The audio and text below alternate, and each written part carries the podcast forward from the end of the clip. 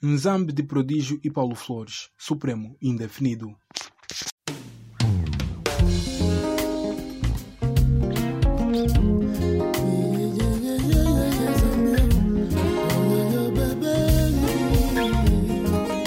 Nzambi ou Nzambi Ampungu. Na cosmologia Bantu, o ser todo-poderoso, o Supremo Quintolo Inzulu criou, segundo o site Wikicongo. Kutombi Nzambi Nko, Nzambi Kamone, Kanga Ko. Ou seja, não procure Deus, ele é invisível. Nzambi não é mais do que Criador Supremo do Universo e um pungo refere-se a todos os objetos ou bugigangas de superstição que Bakongo veneram, invocando para debelar qualquer mal que os afetam, sejam desastres, secas, chuvas torrenciais, pestes, doenças ou mortes frequentes nas aldeias ou outras calamidades. Blog Moana da Banda. Entretanto, não existem evidências de que Nzambi seja o mesmo que Jeová, ou seja, Jeová. E é aqui que começamos. Prodígio e Paulo Flores, em mais uma música rítmica do álbum Bênção e Maldição, desfrutam dos instrumentos e excelência na composição, com entrega e profundeza, apesar de alguns pontos que já citaremos. Antes do lançamento do livro Crer ou Não Crer, do padre Fábio de Melo e do historiador ateu Leandro Carnal, no Rio de Janeiro, num programa televisivo, Melo diz: Sempre encontrei no Carnal um ateu muito honesto e que não perdeu é, dimensões importantes que eu considero como resultado da minha religião, que talvez eu não tenha alcançado como ele já alcançou. Uhum. Eu não tenho a pretensão de acreditar que o religioso já alcançou os valores necessários para bem viver. E posso admitir com toda a humildade que já encontrei ateus com convicções que muitos religiosos ainda não alcançaram.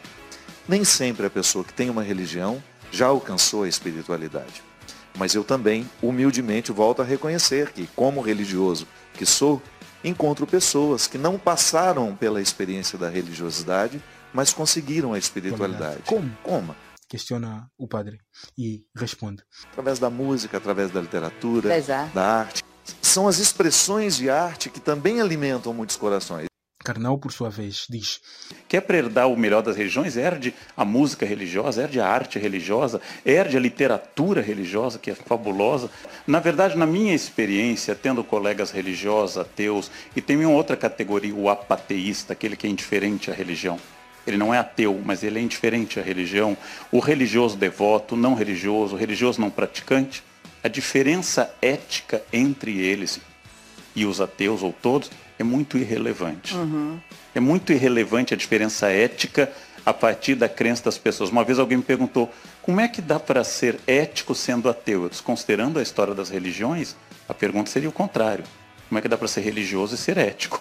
Considerando Inquisição, massacres. Como é que você consegue ser ético sendo religioso? Ou seja, como é que você consegue conviver com a diversidade? Essa é a pergunta.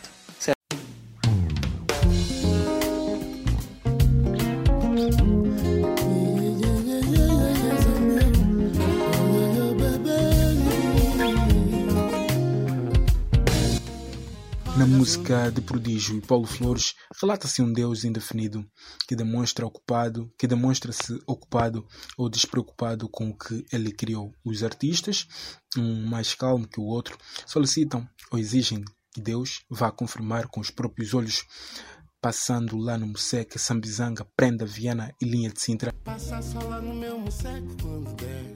Desculpa, Zambi, mas passa só no Sambizanga. Eu disse, mãe, peda o Zambi para passar na Samba. Diz para passar em Viana, diz para passar no Prenda, diz para passar na Linha de Sintra. Similar a um cidadão comum que consegue uma audiência com uma entidade política dizendo-lhe muito obrigado pelo tempo que tiraste para me ouvir. Deve estar muito ocupado com outro lugar bem mais afetado do que nós por aqui. E acrescenta que tudo aquilo que se diz da vitória pode não ser, uma vez que parece que aqui na terra tem muito rei. Parece que aqui na terra tem muito rei. para concluir o pensamento deste parágrafo, estamos órfãos dos afetos que ficaram no projeto que iriam nos salvar. Sente-se a revolta de quem defende a não existência de um ser supremo bom, porque Nzambe não conhece o que na terra se passa. Oh Deus, se não dá para ter tudo o que nos falta, então diz a Noé para construir outra arca.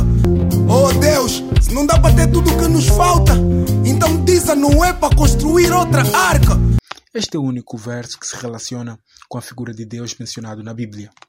Prossegue o verso pedindo a Deus que dê amizade verdadeira e sorrisos a quem nunca teve. Um pedido totalmente normal a todas as tonalidades religiosas, até voltar a dizer Nzambi e momentos depois soltar ofensas em inglês. Tem sido mais fácil em inglês. O artista prossegue pedindo a Nzambi que diga ao padre para parar de viver do dízimo. Assim, deixa-nos claro que o compositor não diferencia Nzambi de Deus, tal como os cristãos. E é assim que a maioria entende. Talvez pelo facto de as manifestações dos povos definirem quase sempre a unidade e o amor como os elementos mais importantes da vida, ou pelo simples facto de ser mais fácil entender o diferente do mesmo jeito. Ficamos por aqui. Análise de David na renda. Olha meu e nesse caso eu só peço a tua ajuda pra mudar o meu lugar.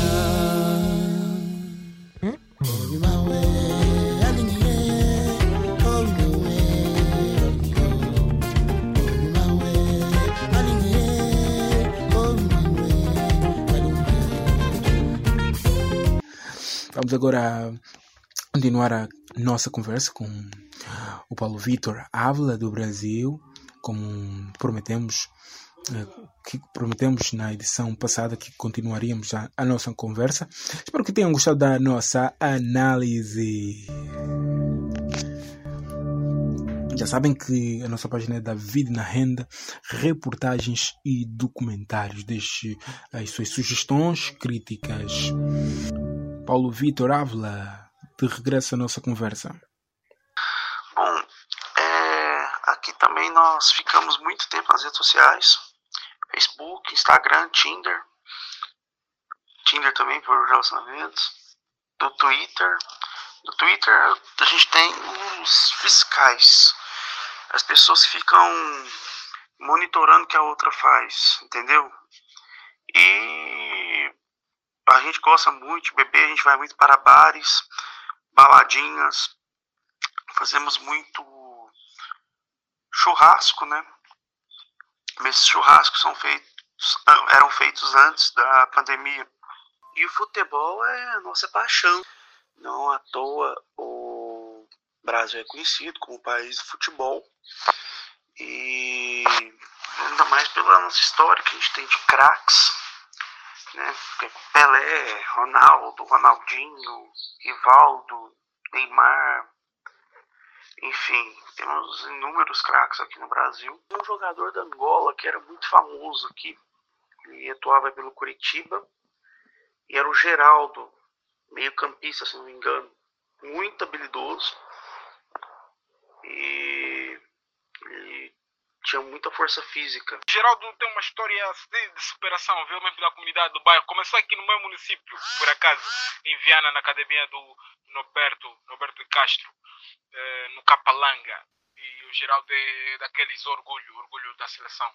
Mas o grande nome mesmo de todos os tempos é o Aquá, nosso grande Aquá. Sim, ele é o jogador mais famoso eu não lembrava dele, da carreira dele em si, mas agora eu relembrei. E jogou no Qatar, se não me engano, né?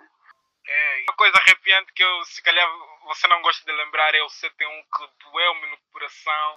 Rapaz, o 7 a 1 foi um episódio muito curioso. Antigamente, o, o brasileiro, assim, era mais fervoroso com a seleção brasileira, né? Com o time de futebol. A gente era mais fervoroso com o esporte em geral. Fórmula 1 também, que a gente já teve grandes pilotos que fizeram história. Uh, vôlei, enfim. Mas, por exemplo, muita gente sofreu no 7x1. Eu por, eu, por exemplo, não sofri muito. mas fiz uma autocrítica muito grande, porque tem muitos jogadores que, infelizmente, não são mais convocados para a seleção pela sua habilidade, mas eles são convocados por influências de alguns empresários. Foi uma coisa bonita também ver aí Jorge Jesus a levar o, o, o título. Sim, o Jorge Jesus montou um Flamengo, né? Muito, muito poderoso, muito forte, poder ofensivo incrível, um time que tocava muito bem a bola. Não sei como vai ser agora sem ele. Time que tocava muito bem a bola, atacava muito, marcava muitos gols. E o Flamengo, ele é o clube brasileiro com mais torcedores, no caso, vocês falam mais adeptos. E também é o time que tem mais adeptos no mundo, né? São 40 milhões de flamenguistas. Depois temos o Corinthians, que é o segundo clube mais popular. Aí temos uma ordem com São Paulo, Palmeiras, Vasco, Cruzeiro, Grêmio, Santos, Atlético Mineiro, Internacional, assim, essa é a ordem dos clubes com mais torcida. No caso, é, eu torço para o Cruzeiro, de Belo Horizonte, que é do meu, do meu estado, minha província, Minas Gerais. E ele tem como rival o Atlético Mineiro. E agradecer demais ao Davi pela, pelo tempo, pela disponibilidade, pela parceria. E Davi, muito obrigado mesmo. Espero receber você no meu podcast mais vezes para a gente fazer essa conexão, que é muito bacana, é muito legal é, que os brasileiros conheçam a cultura angolana e muito obrigado mesmo, de coração. Cara, se a gente tivesse num bar, a gente ficava umas 5, 6 horas bebendo, conversando muita coisa, porque o papo tá muito legal.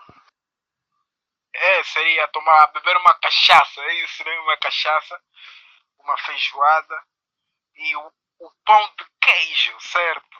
Com certeza, não muita, muita coisa a mais.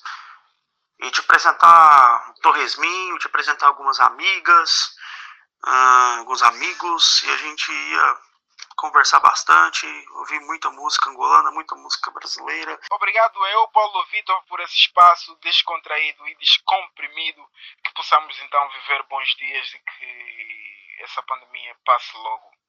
Abraços. Vai passar, Davi, com certeza vai passar. Em breve a gente vai estar tá aí rompendo fronteiras. E já vamos combinar essa parte 2 porque vai ser muito legal. É isso aí, forte abraço, meu querido. Tudo de bom para você aí na Angola, em Luanda. E um abraço meu de todos os brasileiros para o povo angolano. Este foi mais um Descomprimir Fiche, já sabem. É, é David na Renda, reportagem de documentários. Facebook, o WhatsApp é o 939 11 62 10. Tu vais ver que tudo aquilo que se disse da vitória pode não ser. Talvez eu deva calar minha boca, finge que toda mágoa é pouca.